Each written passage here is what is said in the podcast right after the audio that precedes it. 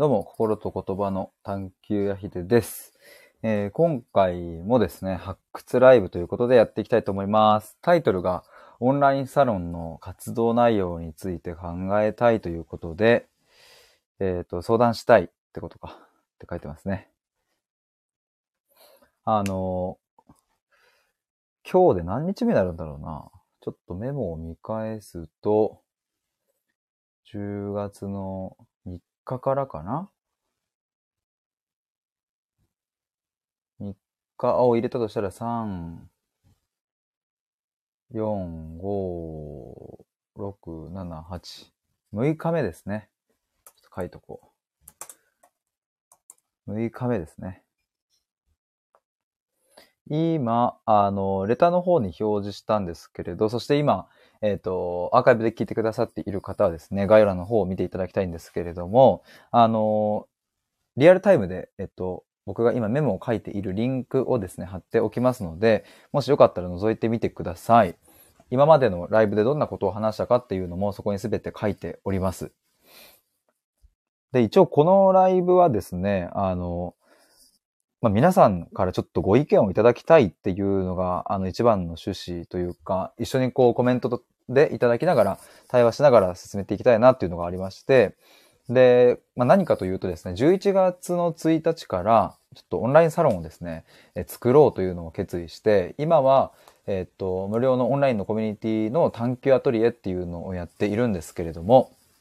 で、メンバーも17人となってきたんですが、えーちょっとこの10月末というタイミング、ちょうど半年を迎えるんですけれども、そこで、えー探求アトリエは終了して、で、11月1日から新たに、サロンを作るということを今考えているんですね。で、まあ、ただ一人でいろいろとこう考えていても、なかなか、なんかこう、行き詰まったりとか、あの、ね、なんかこう、これ、こっちがいいかな、こっちがいいかなってやっていてもですね、なかなかこう解決しないこともあるので、まあ、なので、この、えっ、と、公開のライブを、の中で皆さんとこう一緒に相談できたらいいなと思って、えー毎日今やっております。えっ、と、ちょっとメモをします。今日は2022年の10月8日ということで、今日はですね、ちょっと時間がこんな感じなので、30分ぐらいですかね、になると思うんですけれども、ちょっと話したいと思います。第6回ですね。一応毎日これはやっていくつもりですので、まあ大体そうですね、平日だと5時とか6時ぐらい。で、まあ休日だと9時とかぐらいかな。まあ平日でも9時ぐらいになっちゃう時はあると思うんですけれども、大体そのくらいの時間でやっていきます。で、えっ、と、ちょっと早速本題のちょっとだけ前に、昨日どんな話をしたかというとですね、えっ、と、ま、いろいろあったんですけれども、えっ、と、メモに残しているちょっとピックアップしたところは、えっ、とね、そう何をクローズドにしたいのかっていうところの問いとかが出てきて、そこは考えたいなと思ったりとか、あとは、えっ、と、あ僕が、うんとね、8月にやった対話会があるんですけれども、その感想についてちょっと収録を出そうみたいなことがちょっと生まれたりとか、話したり、まあまあなんか、ちょっとね、昨日もなんかそのいつもなんですけど、僕ちょっと自分で話してるとついついメモを忘れてしまって、結局あまり残ってないみたいなことになっちゃってるんですけれども、あの、結局ライブ終わった後にですね、思いついたこともいくつかあって、で、えっ、と、まあそれもちょっとメモに残してるんですけれどね。まあなんかいろいろとちょっとこう、今回はその点も踏まえながら話せていけたらいいなというふうに思います。で、えーっと、本題としてはですね、そう、今回のオンラインサロンの活動内容についてっていうことで、えーっと、今まではというか、そのオンラインサロン作るぞって決意してからは、あというかもっと厳密に言えばなんでサロンをやりますって言おうと思ったかというと、まあある程度その中で発信する内容だったり形式っていうのが自分の中でこう固まってきたっていうのがかなり大きいんですよね。なんかあの、そう、自分が何かそういうコミュニティとかを作るってなった時に、まあ、自分がね何も発信しないっていうのは、えっ、と、まあ、む、難しいじゃないですか。やっぱ運営していく上でね。あの、まあ、もちろんその規模がね、ものすごい大きくなったね、何百人とかってなったっていう時には、気づいたら自分以外の誰かが発信して、そこを元に何か新しい活動が生まれてみたいなことも、まあまああるとは思いますが、まあ、今の現状の僕がですね、それを始めるってなった時には、やっぱり自分が発信することをもとに何かいろいろが生まれてくると。それは間違いないわけで、で、ってなった時に僕は、今、えっ、と、毎日、えっ、と、1本、うん、URL 限定収録を自分のオンラインのコミュニティに上げていて、で、えっ、と、1000文字から2000文字ぐらいの記事をですね、毎日1本今上げていて、そっちの記事の方は、だいたい20本ぐらいかな ?20 日ぐらい続けてきたのかなで、えっ、と、収録の方はもう100何十本ぐらい上げてきているんですけれども、なんかその辺が、あ、できそうだなと思って、これは、えっ、と、1年間続けられるぞって思ったので、だったらサロンという形にして、活動内容こうですっていうのを、まあ言えるかなとかって思ってたんですけれども、でもちょっと待てよってなって、まあ何がちょっと待てよかというと、あの、僕が本当にやりたいことというか目指したいことを、うん、目指すために、果たしてその記事を毎日書くとか、音声の収録を毎日一本上げるって、本当に必要なんだっけっていうところに、まあ昨日のライブを通してですね、なんか立ち戻ったんですよね。で、僕が、じゃあ得意なことというか、僕はどういったところで、その入ってくれた人に、入ってよかったって思ってもらえるような、そういうこう価値を発揮できるんだろうかとかっていうことを考えると、記事ではないのかもしれないっていうことも思ったんですね。まあ、もちろんその僕もですね、えっ、と、ノートっていうアプリの方で、えっ、と、毎日ね、500日、書き続けてきたし、で、それはもう更新は止めていますが、まあそこからも記事はね、何本も書いてきたし、まあだから合計で書いてきた文字数はもう本当に多分たくさんあるわけですけれども、まあそれでもやっぱり、うん、文章で今僕は誰かを感動させられるような、何かそういう表現ができるかというと、それはできない、うん。難しいっていうのは、まあ正直僕はそこは痛感しているところですね。あの、まあわかりやすく説明するとか、うん、言いたいことを書くみたいなことで言えば、書けるようにはね、だんだんとこう、まあ、続けてきたからなってきたとは思うんですけれども、やっぱりこう、心に響くような文章とかっていうことになってくると、まあ、まだまだ、まだまだどころか全然、うん、全然だなっていうのをすごく痛感するんですね。だから、うん、そこを僕はもっと鍛えていきたいなと自分でも思っているから、毎日記事を書くっていうのはやっていきたいなとは思うんですけれども、まあ一方で自分のこうサロンを作った時に、本当に入ってよかったなって思って、えー、もらえるというかこう、あ、このサロンも来月も続けようとか、ずっとここで何か一緒に考えてみようとかって思ってもらえるのって、どんなものがあればいいだろうっていうふうに、まあ考えたら、やっぱり文章ではなくて、まあ、実際に対話しているところだったりとか、まあ、こうしてお話ししているところだったりとか、一緒にみんなで考えたりとか、なんかそういうものを、うん、より深く、うん、他の人、まあ、他の人っていうのもちょっと、うん、範囲が曖昧ですけれども、うん、そうだな、誰にも負けないくらい、僕はこの深くいく、いけるぞっていうところを、うん、そこは僕が自信を持って、えっ、ー、と、提供できるところだなって思うと、うんまあ、深くっていうのもね、何をもって深くなのかとか、またこうやって考えちゃうんですけれども、うんと、なんかそういう、うん、視点をこうずらしてみたりだとか、まあ、そういうのを一緒にみんなでできるっていう場を作るとか、なのかなと思ったり、で、そうすると、じゃあコミュニティという形でいいんじゃないの？と思ったりもするんですけれども、うんと、ちょっとここはいろいろ迷いつつではあるんですが、でもやっぱり僕は今後ですね、その、やっぱ大前提として、えっ、ー、と、多くの人に届けたいという思いがあります。まあ、多くの人っていうのは、うん、どれくらいの数字かといえば、まあ、今目標にしているのはですね、1年間、11月1日に始めるので、まあ、来年の11月1日時点では、えー、100人、そこを目標にしたいなと思ってます。まあ、これが、うんと大きすぎる数字なのか、はたまた、まあ頑張ればいけるっしょっていう数字なのか、まあその辺の感覚はちょっと正直わかんないですが、うん、まあ直感的に100っていうのを超えたいって思ったので、そこを目指したいなって、えっと今は思ってます。まあこうやって言うとね、なんかこう人数が目標、目標、目的なのかっていうと、別に人数を増やすことは目的では、まあ、ないんですけれども、ただ僕がその、より多くの人に、うん、届けていきたい、うん、気持ち、思いとかっていうのを、うん、まあ、広げていくよ、まあ、より多くのって言ってるんだよね。っていうことは、つまり、人数が増えていくっていうことは一つの目標になるので、まあ、そこをしっかり定めて、そのために何をすればいいかっていうのは、まあ、ある程度こう想定しながら発信していきたいなとは思ってるんですけれども、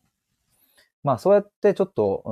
ん、規模を今は17人でやっていますが、もっと広げていきたいっていうところを想定するとですね、まあ、あの、まあ、聞き戦でいたいとか、うん、まあ何か記事を書くんだったら、読む線でいたいみたいな人たちも、うん、全然、うん、何の、その、なんだろうな、プレッシャーもなくというか、うん、なんか本当それこそメルマガを読むような感覚で、えー、そこにいられるみたいな、なんかそういう風な、うん、サロンを作りたいなと思っているんですね。まあ、となると、その対話を、うん、して、みんなでしようとかっていう風になると、まあそれだったらコミュニティという形でやればいいじゃんという話なんですけれど、まあここのちょっと微妙なラインがちょっと今難しいなとは思っていますが、でもなんかこう僕がですね、普段、うんと人と対話するときにどうやって何を深掘っているのかとか、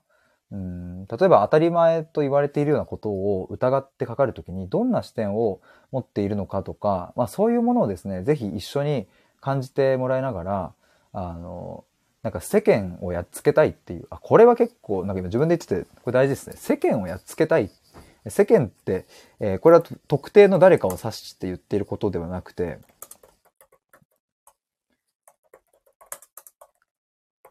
世間がこういうっていう、なんだろうな、同調圧力的なものなのか、うん、なんかそういうものをやっつけたい感があるんですよね。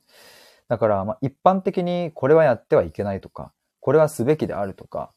うん、そういうふうに言われている世間がそういうことっていうのは、うん、割と高確率でその真逆なことが多かったりするなって僕は思うんですよね。でもまあ、うん、なんだろうな、なんか、ちょっと最近出てきた例だと、親孝行はすべきだっていう、その親孝行親が生きてる間に親孝行はした方がいいよね、みたいなのも、まあ、ある意味では、それはそうなんだけれども、別に親孝行をしなくたって、えー、いいわけで、親孝行しないからといって、親不幸者だと言って、なんかこう価値が下がるみたいなことは、まあ1ミリもないと僕は思うんですね。だからまあ、親なんてクソくらいだ、みたいなことを言っ、うんと、別に決別して、えー、暮らしていくなんていうことも、まあ非常にそれはあ素晴らしい選択だなって思ったりもするし、まあもちろん、え、ー、と、親に対して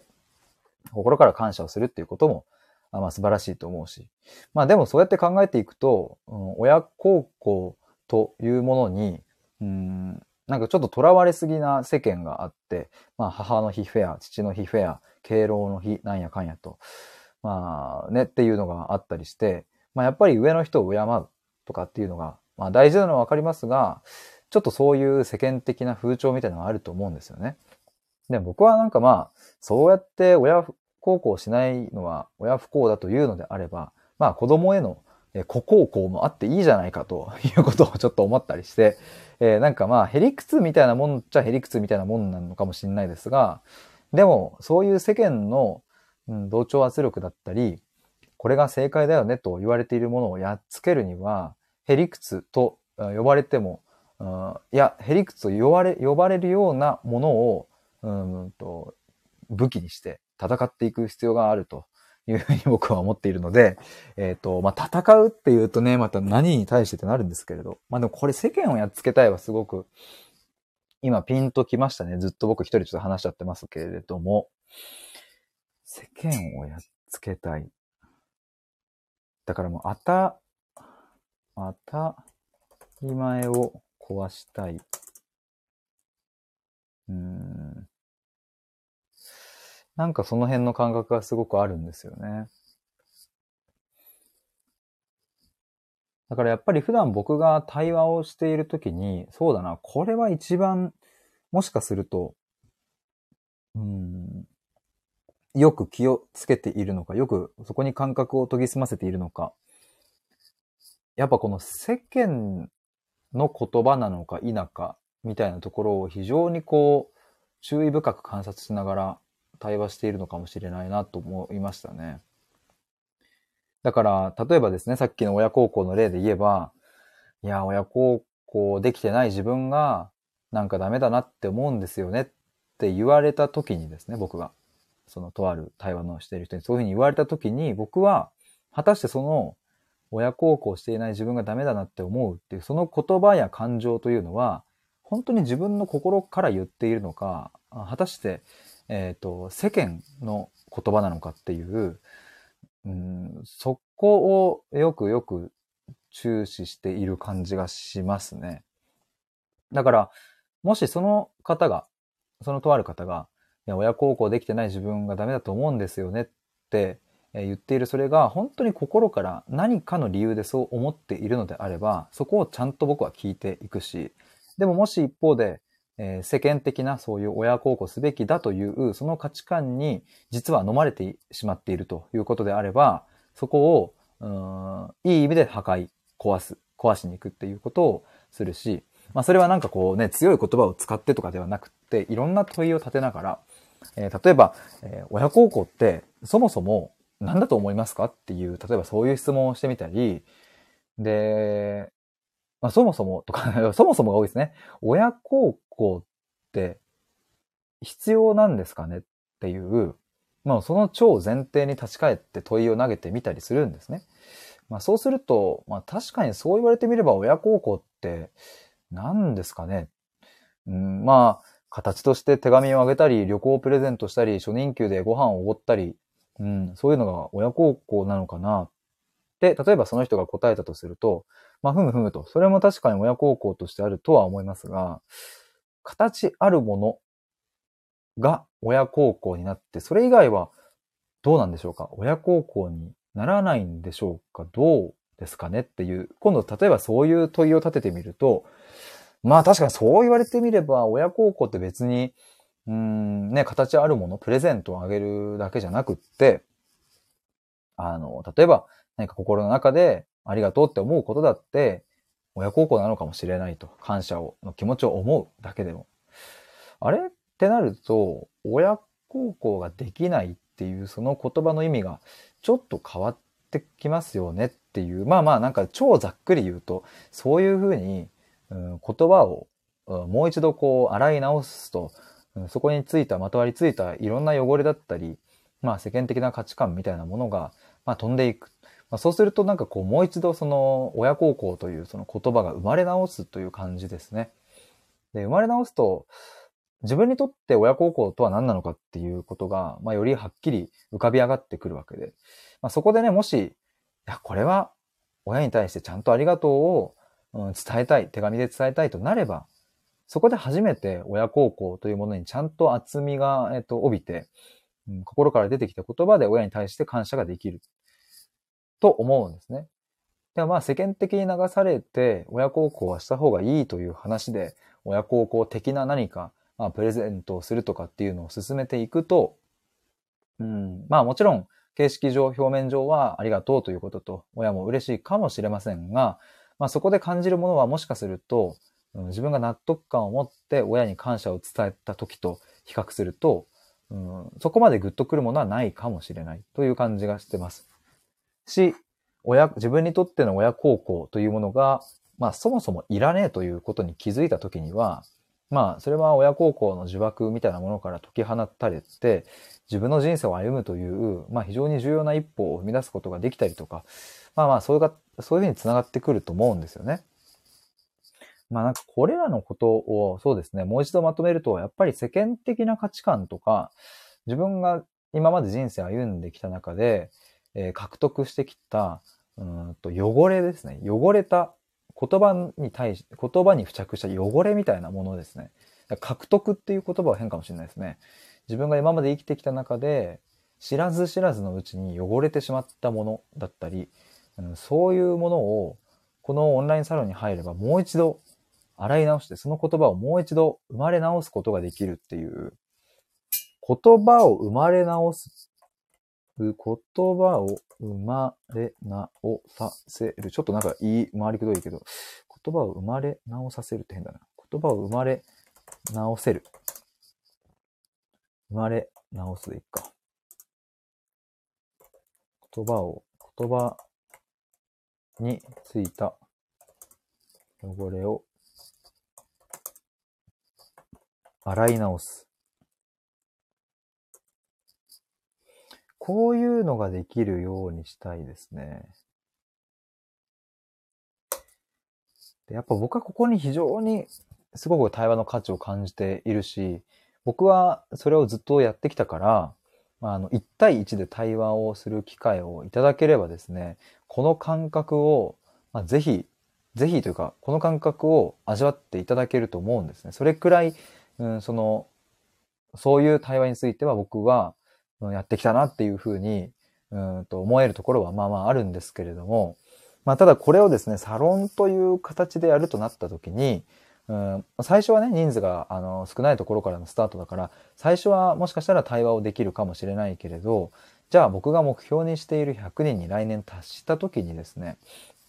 いや、100人に行かなくてもですね、もう10人とか20人とかになってきた時に、じゃあ毎月10人、20人と僕が対話を 1, 1人1時間とか取れるかというと、まあ、それは無理、え、なわけですよね。となると、うん、じゃあどうやってこの対話の時に感じてもらえるような、まあ、言葉を洗い直すみたいな感覚を、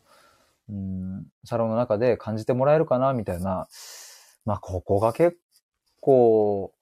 ちょっと考えたいポイントですね。ちょっと、はい、ちょっと今、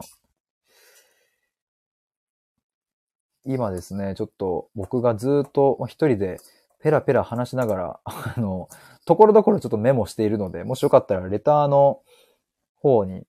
飛んでいただけると中にリンクがあるので、そこ飛んでいただけると書いてあると思うんですけれども。あれ、今なんて言ったっけ？あ、そうだ、対話をしているとき、対話をしたときの言葉が、言葉を洗い直すという感覚をどうしたらサロンの中で味わってもらえるか。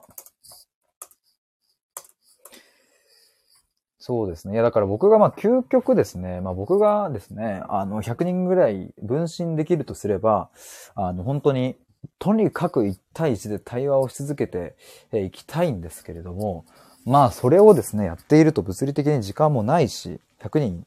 分身できないので、どうしたらいいかなっていうふうに思うと、まあやっぱり、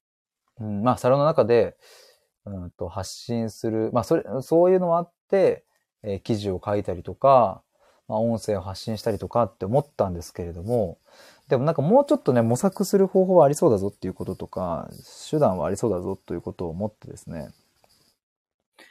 えっ、ー、と、まあ今ちょっと想定しているのが、あの、ざっくり、まあ分けると2つかな。1つは、実際に、うん、月に何回か対話会的なものを開催して、えー、そこで10人でも20人でも、まあ、入ってきていいですよと。で、ただ、そこでお話をするのは、まあ、1人、2人、3人ぐらいまで。まあ、これは募集を募ってですね、あの、実際に上がってもらうという感じで、例えばそれをズームで話すでその時に、えっ、ー、と、他の参加者の人たちはずっと聞き戦でいていいですよっていう、そういうやり方もあるんじゃないかなと思いました。まあ、結構僕も思うんですけれども、あの、すごく深い対話をしている対談とかを見たときに、ああ、わかるとか、あ、そこの悩み俺もあるわとか、あ、その悩みに対してそうやって考えるのねとかっていうのを、結構ね、やっぱりあの、全然ジャンルが違う、そう、違うように見えても、結構繋がるなって思う部分は、まあまあ多々あるんですよね。で、まあ、あの、そうだな、その対話の、うんと、うん、なんだろうな、まあ深さって一口に言えないんだけど、まあちょっと簡単に表現するためにそう言うと、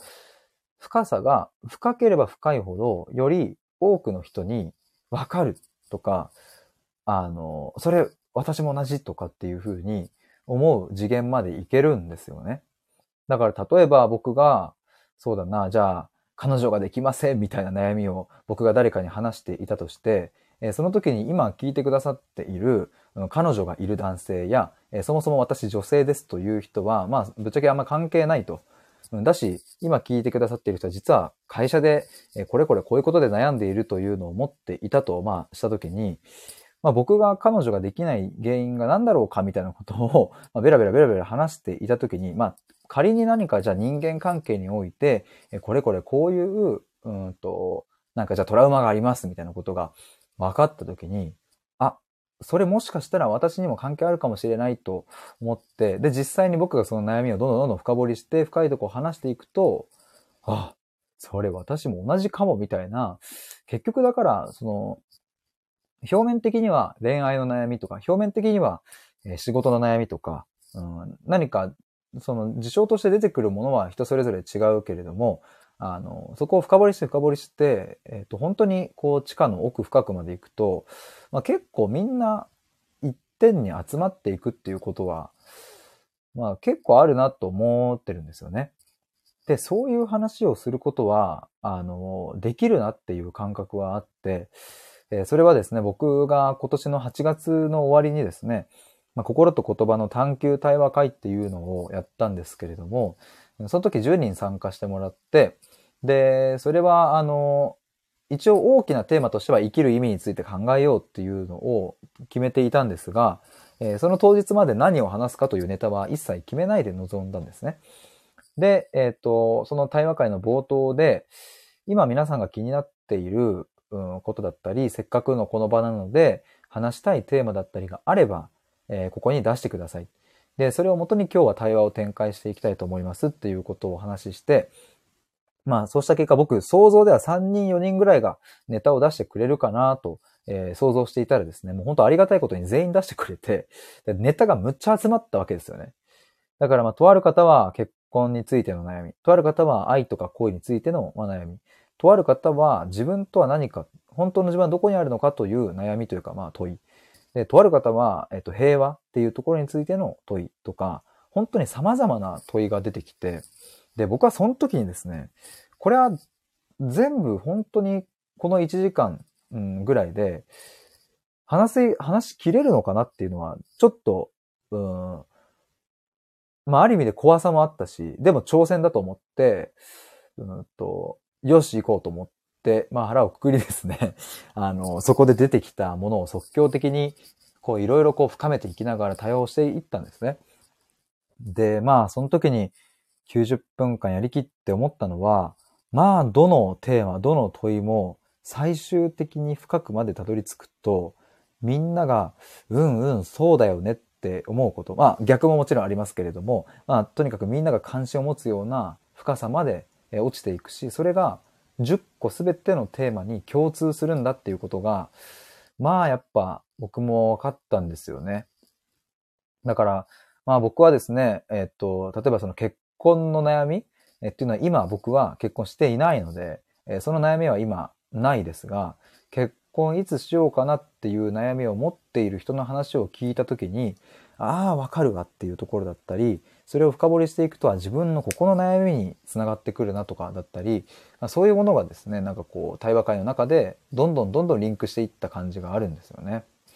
なんかこういうものを、うん、こういうものはね、僕結構、うん、価値があるなというか、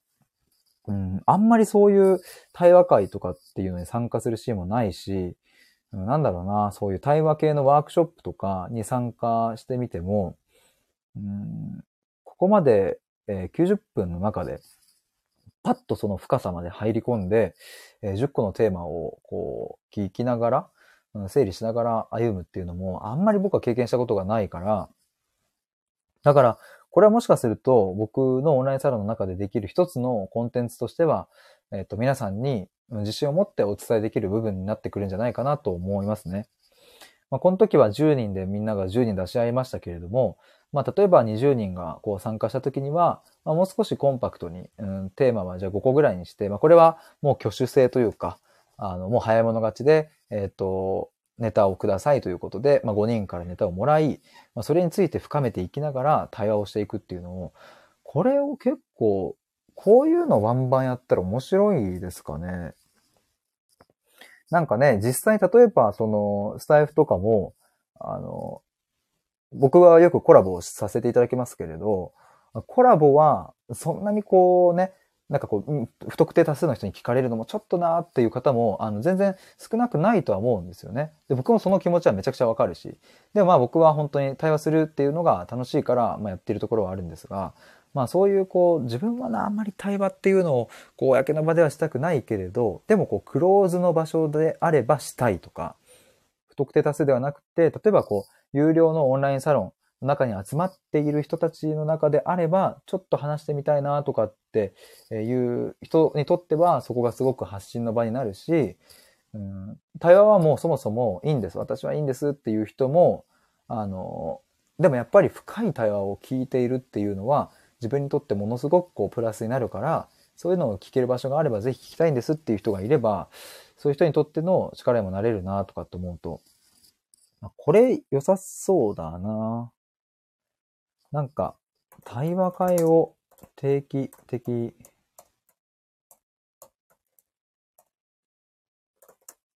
に実施する？でも対話会って言うとね、あの、さっき言ったように、あんまり参加したくないんだよなという人が、こう、対話会という文字を目にしたら、あ、対話会があるんだったらいいやってなりかねないというかね。なんだろうな。対話会じゃない表現があればなんか良さそうな気がしますけれども。なんだろう、対話会。うーん、対話。問いを考える会。いや、なんかちょっと、ちょっとしっくりこないですが、まあまあ、ちょっとこれはまた考えよう。でもなんか、ちょっとまた戻りますけれど、あの、そう、僕今回このオンラインサロンの活動内容について、まあ相談したいということで立ち上げましたが、もともとはですね、僕がこう毎日そのサロンの中で記事を書き、毎日音声を発信するっていうことをやろうと思っていたんですけれども、うーん、なんかそれじゃないなっていうのは、なんかやっぱり思うんですよね。ちょっと今日の冒頭にも話しましたが、僕が持っている本当の、僕が本当に輝ける場所というか、方法は何だろうって考えると、まあ文章の発信ではないんじゃないかなとまあ、文章で心を震わせられるような表現は僕はやっぱできないから、なんかそこをコツコツ続けていくくらいなら、だったら毎日対話するか、の方がいいんかなって。あそれはありなんかな。あと毎日、えっと僕インスタライブとかも、このオンラインサロンの鍵アカ限定で、つまりオンラインサロンに入ってくれた人限定で鍵アカウントを作って、その中で、えっ、と、ライブ配信とかもしようかなと思ったんですけれども、例えばそういうのを毎日やり続けるとかもいいのかもな。今だとこうして発掘ライブって言って、自分がまだ、あの、言語化できてない部分を、リスナーの皆さんと一緒に発掘したり、みたいなことをやっていますが、例えばそれをね、インスタグラムのその鍵アカウントで毎日ライブをして、えっ、と、何かこう、そうだな、あの、リスナーさんというかそのメンバーさんのお悩みについて、こう一緒に考えるみたいなのを、そういう配信とかでやってみても良さそうだな。あ、それいいな。なんか勝手に一人でちょっといいなってなって、インスタライブでの、インスタグラムか、いや、か、はい。ライブ配信。で、悩み相談。まあ、あとは、答えのない問いを一緒に考えるとかかな。そうだな。この辺かな。そうだな。いや、まあ、ズーム会を毎日っていうのはさすがにね、あの、大変というか、まあ、参加する方も大変だしとかっていうのは、まあ別に参加したいタイミングでやればいいんですけれども、でもだったら、対話会を週1回え、っと、探求対話会みたいな。まあ、探求対話会っていうのもな、言葉硬いからもうちょっと、なんだろうな、気軽に参加できるような風にしたいというか、まあ、実質、実際やってるのは結構みんなでポップに楽しく話しながら、うん、探求を楽しもうっていうのを僕はやっているので、なんか心と言葉の探求対話会っていうと、なんかすごくこう、堅苦しい感じがしちゃうのかなとは思うんですけれど、いや、でもちょっとありだな。週1、週、あ、それありだな。週1回、 Zoom 会、 Zoom 会対話。で、毎日インスタライブとか、まあ、需要があるのか問題はあるけど、そんなに別にいいよって感じかもしれないけど、毎日インスタライブ配信。この辺はいいかもしれないな。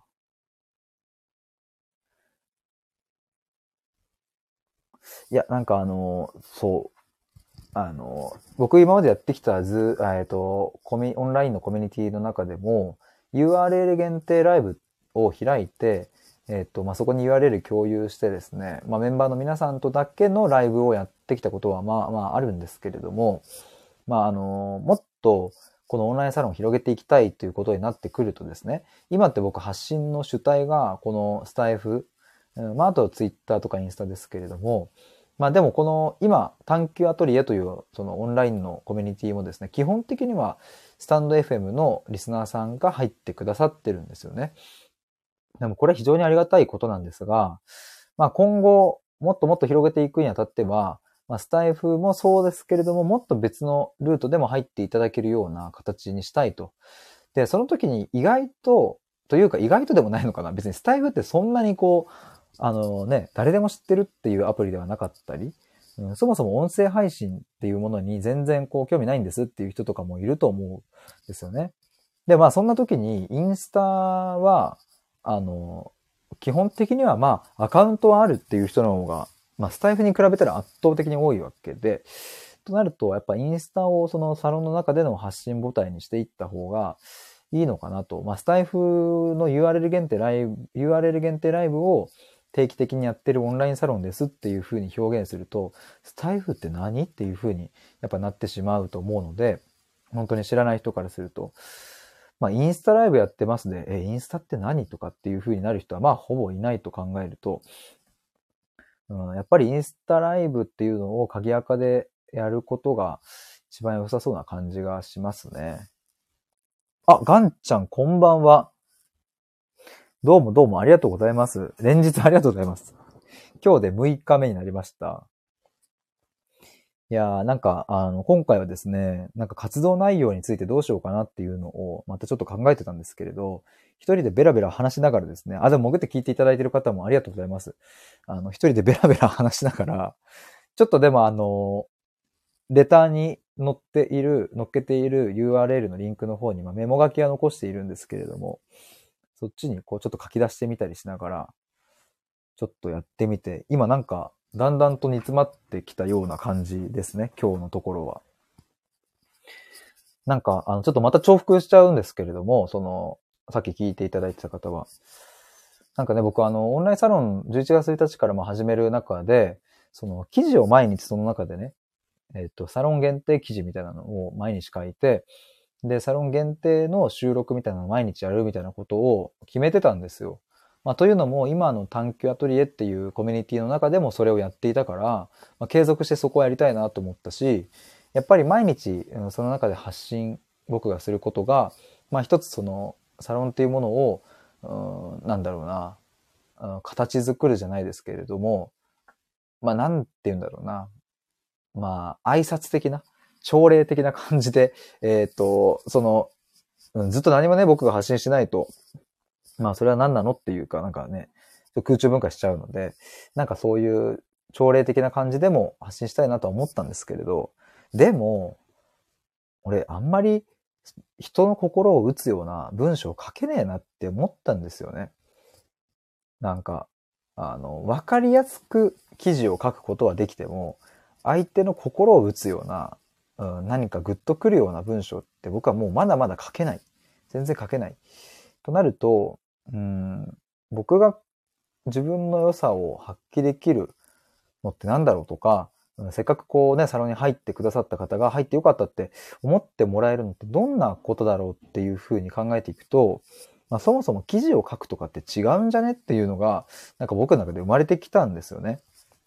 で、記事をあの書くのはでも続けていきたい。やっぱりこうね、いつか本出したいって思うから、その時のためにもというか、やっぱりとにかく、うん、文章を作り続けたいと思うし、修行、修行のためにもみたいなね。まあでもそれはなんか公開の方で別に毎日書いてればいいよなとかって思うと、じゃあやっぱりオンラインサロンというクローズの場所で、えっ、ー、と、発、発信じゃない、クローズの場所で何かみんなと一緒にするのであれば何がいいんだろうなみたいなことを、まあいい意味で昨日白紙に戻って活動内容が。で、今日もまあ考えてたんですけれども、うん、振り出しに戻った結果、まあ、やっぱりなんか対話しているところをみんなで一緒に共有するとか、答えのない問いをですね、なんかこう一緒に考えていくとか、まあ、そういうところにこう僕が何か発揮できる価値が、まあ、あるとすれば、そういう部分じゃないかなというふうに今なってきて、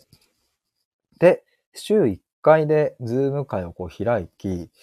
で、まあもちろんそこでは別にあの、聞き戦でいたい人は聞き戦でいていいという感じで、でも対話したい人はもうバンバンそこで対話をして、まあそれを聞いてもらえるっていう、そういうこう場を作るのもありだなと。で、あとはまあインスタライブとかで鍵垢を作って、まあインスタライブで、えっ、ー、と、何かまあお悩み相談だったり、答えのない問いを一緒に考えるだったり、まあそういうのをするのもありだな、みたいな、まあそんな案が今出てきたという感じですね。で、なんかまあ僕がやりたいことって何だろうみたいなことを冒頭ら辺で考えてきたときに、なんか今日出てきた言葉はですね、なんか世間をやっつけたいとか、当たり前を壊したいとか、言葉についた汚れを洗い直すとか、なんかそういうのをやりたいんだなーって思って、まあ今日の冒頭ではなんか親孝行とはみたいな、親孝行をうんとするってそもそも、親孝行しないっていうのはそもそもあの、親不孝者なのか否かみたいな、なんかそんな例を扱いながら、まあ、話していたんですけれども、まあ、要はそういう当たり前と呼ばれていることによって、まあ、結構僕たちは縛られてしまったり、うん、辛い思いをしてしまったりっていうことも、まあ、あるから、まあ、特にね、多様性だなんやって叫ばれる時代だから、あの、これを前ちょっと話しましたが、まあ、多様性、多様性というのを、そういうものをですね、なんか、あの、なんかこう縦に、うん、なんか変な使い方で、なんかこうね、主張している人とかもいて、なんか分断をするなとかって言っているその叫び声によって分断が生まれてしまったりという、まあ非常にこうなんかね、なんかあの逆説的な感じになっちゃっているみたいなね、なんか。そういうことも起きているなと思うと、なんかそういうでも、うん、当たり前に抗いたいとか、うん、そういうものに怒りがやっぱあったりして、だからなんだろうな。もうちょっとこう身近な言葉に落とすと、あの、こんなこと思っていいのかなとか、うん、この感覚って私おかしいのかなとか、例えば〇〇さんから友達からこういうことを言われて、なんかちょっと嫌だなって思っちゃったなっていう時に、でもこれって私の方の感覚がおかしいのかな？〇〇さんが言ってることって正しいし、正論だし、自分がいけないのかなとかって、まあ思っちゃうことって、まあ僕はあるなって思うんですけれど、いいや違うっていう、その感覚でいいんだっていうことを僕は、うん、言いたいし、伝えたいっていうのがあるんですよね、なんか。うん、正解がない世界だっていうことは、まあみんな知っているけれども、まあいざ自分のそういうシーンになると、自分にとっての正解は、その〇〇さんから言われた言葉がすごく嫌だった。悲しい気持ちになったというのが正解なはずなのに、いや、これは私の心が弱いからだとか、〇〇さんが言っている言葉が正しいのに、それを理解できない自分がいけないんだみたいな、そっち側になってしまうと、うんと、正解がない世界のはずなのに、うん、なんか勝手に自分がそっち側にこう正解を寄せてしまっているみたいなこともあるし、まあ僕もそういうシーンなんてもうまあ山ほどあったので、し、別に今でもないわけではないしとか、やっぱそこの感覚とのせめぎ合いというかね。あ、ガンちゃん確かにと。PM の顔文字ありがとうございます。いや、ほんとね、なんかその、自分、あ、でもこれちょっと書いとこ。今なんて言ったっけ？自分の感覚を信じる。いや、なんか違うな。な、ななんだっけな。自分の、えっ、ー、と、正解がない世界だから、なのに、自分のことになると、なんて書けばいいだろう。正解がない世界というのは、分かっているのに、いざ、自分のことになると、自分を不正解にしてしまうっていう感じか。あ、それはなんかあるな。特にね、こう、さっきも言ったように多様性だなんだって言われてきてさ、あのー、例えば LGBTQ の問題だったり、そういうのも、こう、ね、昔と比べたら本当にこう、今は理解があってとかっていう風になってきて、で、いろんな職業の選択があるよね。いろんなこう、結婚の形があるよねとか、そういうものがこう、ね、だんだんとこう SNS が発達して、これだけこう一人一人の生活が明らかになってきたから、正解なんてないっていうことは、まあもう分かった。みんな分かっているんだけど、でもやっぱり人と人との関係、自分と誰かの関係性になった時に、そして自分の、うん、なかなかこう、うん、深いとこにある引っ張り出せない感情だったりとか、なんか嫌だなって思うその感覚とかになった途端に、自分がいけないっていう、うん、自責の念というかね、なんか反省というか、そう、なんかそういう風な、結局自分を不正解にしちゃうっていうことがやっぱ起きますよね、なんか。ガンちゃん、えー、ヒデさんの声流してたら子供たちスッと寝ましたって。マジっすか？本当に？ちょっと嬉しいんですけれど。おやすみ。おやすみなさい。え、ちょっと嬉しいっすわ、なんか。やった。いい夢見てくれ。いや、子供たち、次の子供たちにね、なんか大人の世界って楽しそうだねって思ってもらえる世界にしたいっすよね。まあ、少なくとも僕の周りの関わってくれる子供たちには、そういう風に楽しみにしてほしいなって思うな、すげえ。ガンちゃん本当にねっていう。ね、本当そうですよね。でもやっぱ僕も大人になるっていうのがなんかよくわかんなかったし、まあ10代の頃とか。で、なんかあんま楽しそうじゃないなと思ってたし、うん、まあね、なんだろうな、仕事をするのは大変で辛くて、お金を稼ぐのっていうのは一苦労で、とか、うん、できないことがあれば反省し、次に生かすみたいなね。なんかそういう世界なのかな、もう遊べないのかなとかっていうのを思いましたけれど、でも今は27歳になって思うのは、あの、全くそんなことない。本当はそんなことないんですよね。でもやっぱりそうは考えられないような何かこの社会の状態だったりとか、まあ、なんだろうな、いろんな環境もあるし、だしまあ僕も、うん、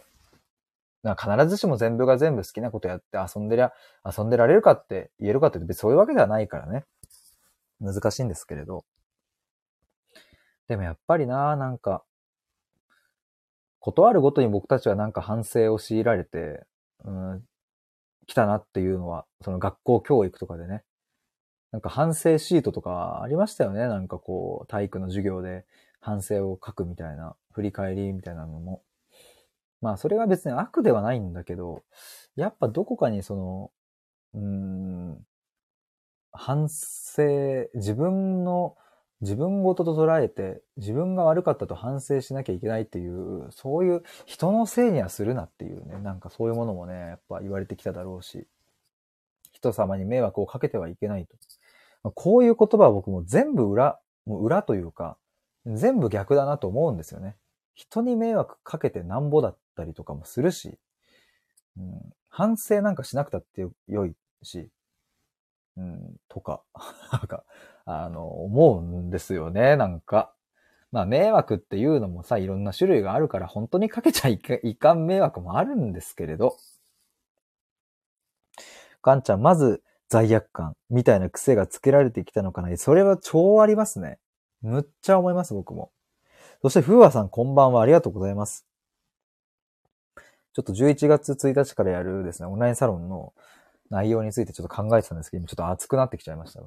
世間で言われる、大体大事と言われることは、あんまし大事じゃないっていう話を今してました。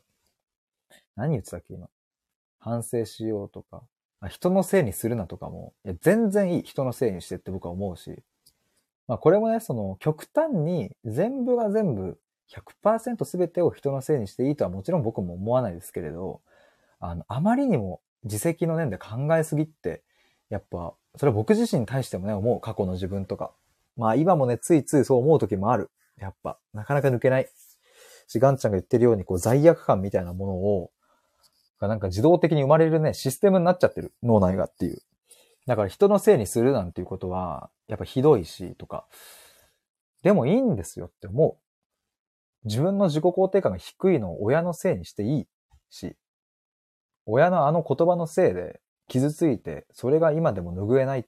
だからあの親の言葉は最悪だって言って、もうあの親のせいで今の私がある、俺があるって、全然思っていいんですよね。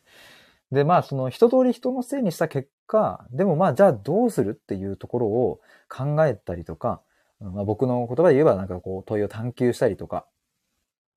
そういうふうになんか僕たちは生きていった方が実は前進できるんじゃないかなとは思うんですけれど、でもどこか人のせいにするっていうのは、ね、なんか、あの、責任感がないとか、うん、まあ白状者だって言われたりするのかなとか、あと自分が悪いのに人のせいにしてとかね。まあもちろんね、これも、うん、やっぱさっき言ったように、時に自分がいけなかったという時もあるから、ここの感度はちゃんと自分でセンサーを持っていく、置くっていうのはすごく大事だなと僕も思います。だから、あの、何か問題が起きてしまった時に僕も、ああ、これはなんだろうな、自分もいろいろ思うところあるけど、うん、やっぱいけなかったなって思った時にはですね、歯を食いしばって、ごめんなさいっていう時も、うん、あるし、なんかそれを、そういう時が、うん、まあゼロになってくると、本当になんだろうな、全部人のせいにしてるってなると、まあそれはね、それでっていうふうに思いますけれど。でもちゃんと人のせいにする瞬間を持たなければ、人に対して謝ることも僕はできないと思うし、うん、まあ逆もそうですね。人に対して歯を食いしばってごめんなさいっていうのは言えないとしたら、逆に人のせいにする瞬間もまあできないんじゃないかなってなると、まあ結局のところですね、僕たちはなんかやっぱり世間の波に飲み込まれてしまったりとか、世間の当たり前っていうものに身を委ねてしまいすぎている可能性がまあ結構高いんじゃないかなっていうことを思ったりしますね、なんか。いや、今日話したことは結構、あれだな、なんか、文字起こしてちょっと書き直したいな、これ。ついついやっぱこう話し込んでしまうと、あの、自分の今メモ書いているそれが止まっちゃうのでね。いや、でも今日の収穫は結構僕的には、ありがとうございます。聞いていただいて。ガンちゃんもしかしたらある種親のせいとかにできてからがスタートなのかもって。いや、ほんとそう思います、僕。そう、親のせいにするっていうのは、そう、僕はそうそう、もうまさにそう、スタートラインって感じ。その感覚は超強いですね。だからまあ、さっき言ったように自己肯定感の低さが、まあ仮に親子関係にあるとすれば、親のせいにした瞬間に何か景色が変わると僕は思いますね。その親に、原因があるとすればですね。本当に心から親のせいにした時に。お前のせいだっていう 100%お前が悪いって、それを言い切れた時に、でもそれって、ただ人のせいにしてるとかじゃなくて、ちゃんと悔しいんですよね。やっぱ。その、親のせいに100%するっていうことは、つまり、その親じゃなければ、この今の自分はないということになってしまうから、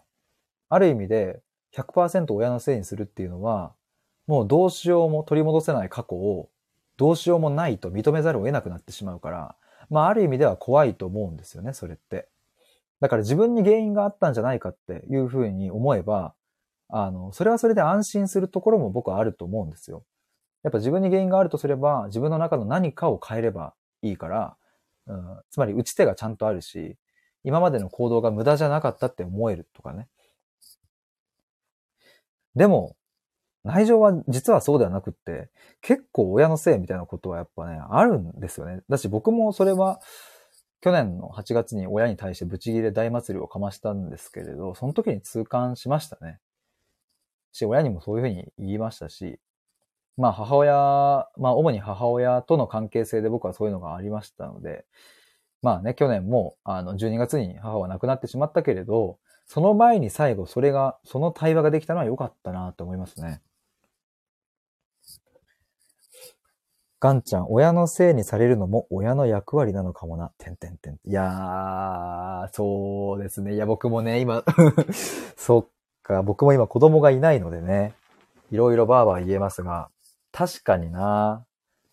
お母さんからすると、母親からすると、そうだよな。でもなんか、僕もね、いざ子供ができたらどうなのかわかんないから全部予想になっちゃうけど、でもなんかそうやって子供は親のせいにして、でも親を超えていきっていう、そうやってなんか、うん、どんどんどんどん循環していくと、みんな強くなれるのかなって思いますね、なんか。まあ強くっていうのもいろいろありますけれど。まあどこまで行ってもね、他人なので、親も子も。だから親の考え方にそぐわない側面が出てきて、まあまあ当然なわけで。まあその時に、まあ、親に対して、クソがって言って、あの、反発して、俺はこうやって生きたいんだっていうのを、まあ表明するとかっていうのは、でもすごくそれは、うん、人間としては尊い瞬間だなって思うんですよね。で、何も僕も、そのやっぱり、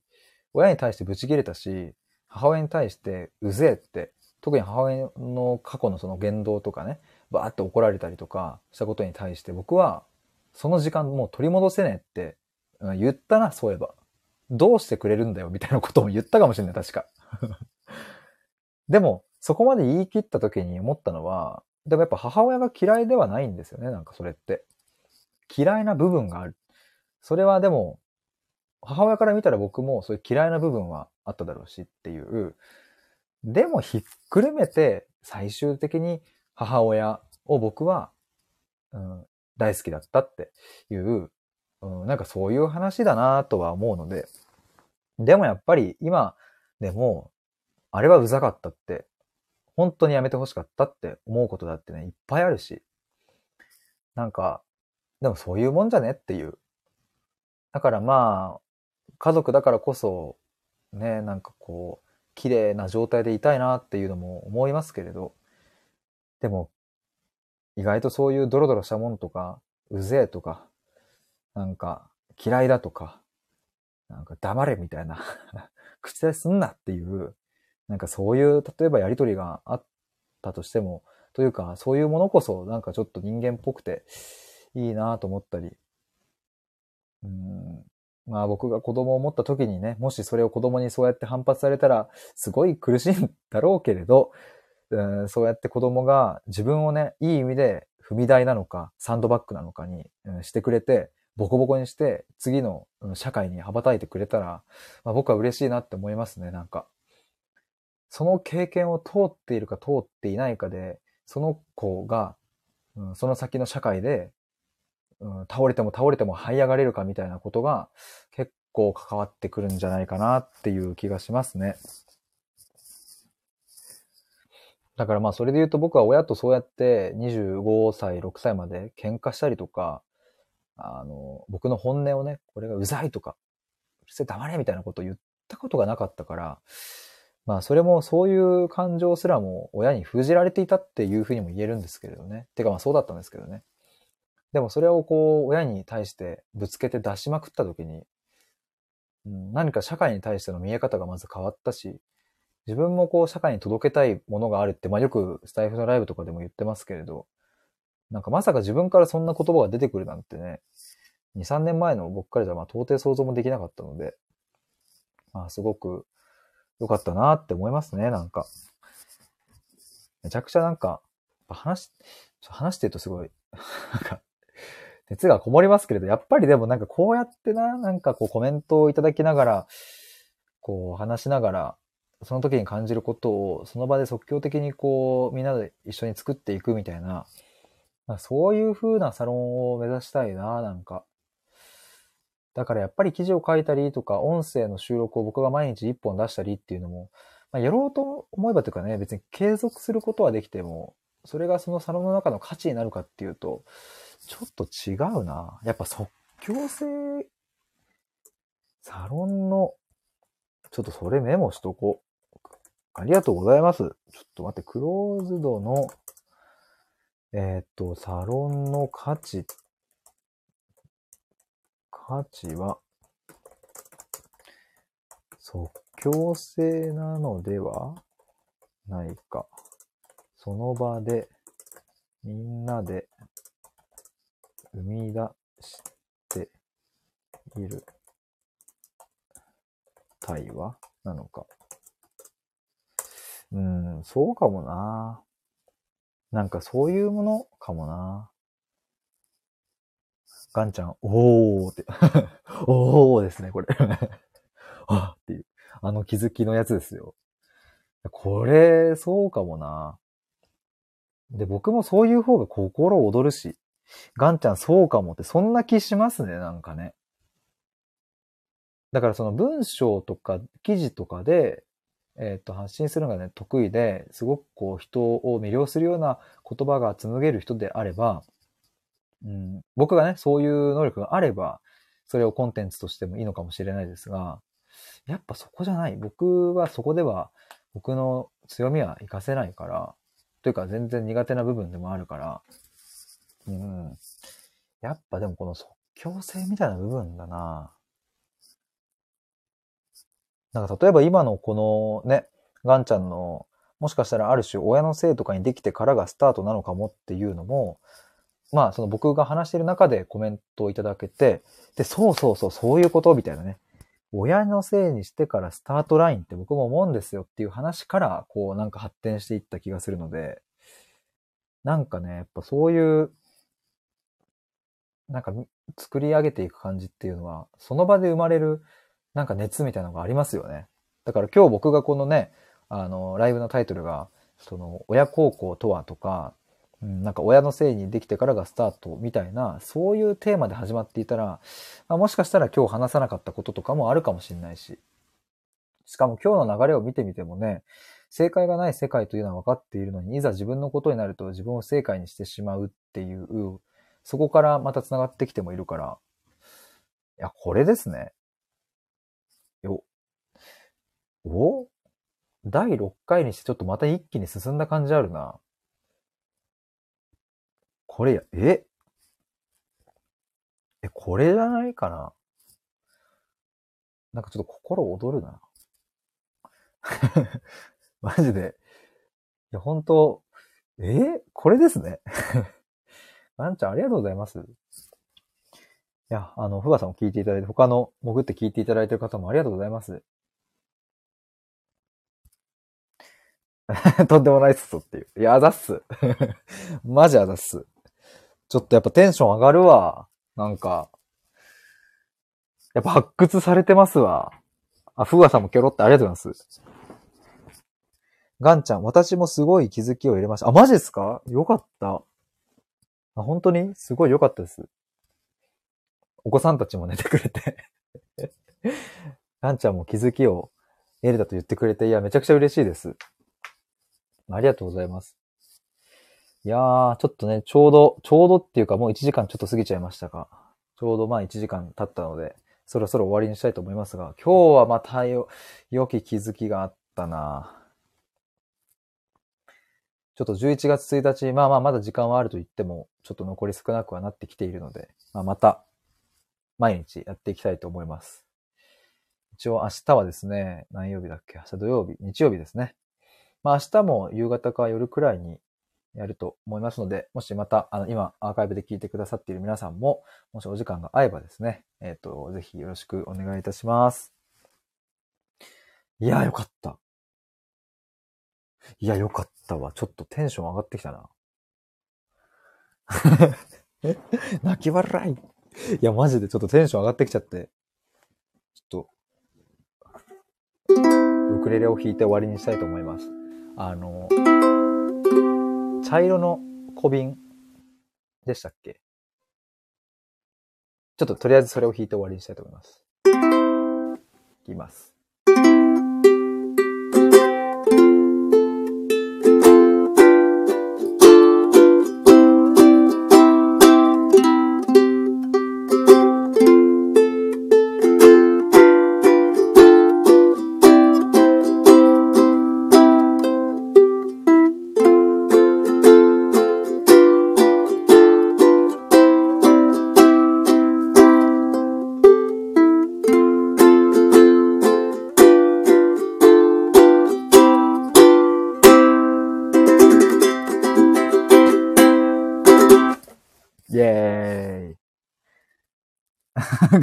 ふわさん、クラッカーあざす。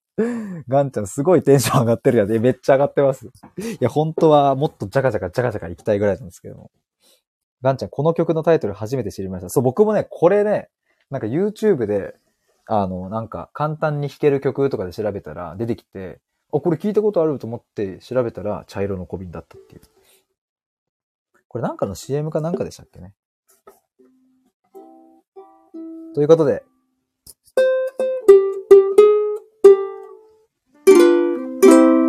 終了です。ではでは、あありがとうございました。ガンちゃんありがとうございました。ふわさんもありがとうございました。聞いてくださった皆さんありがとうございました。以上です。バイバーイ。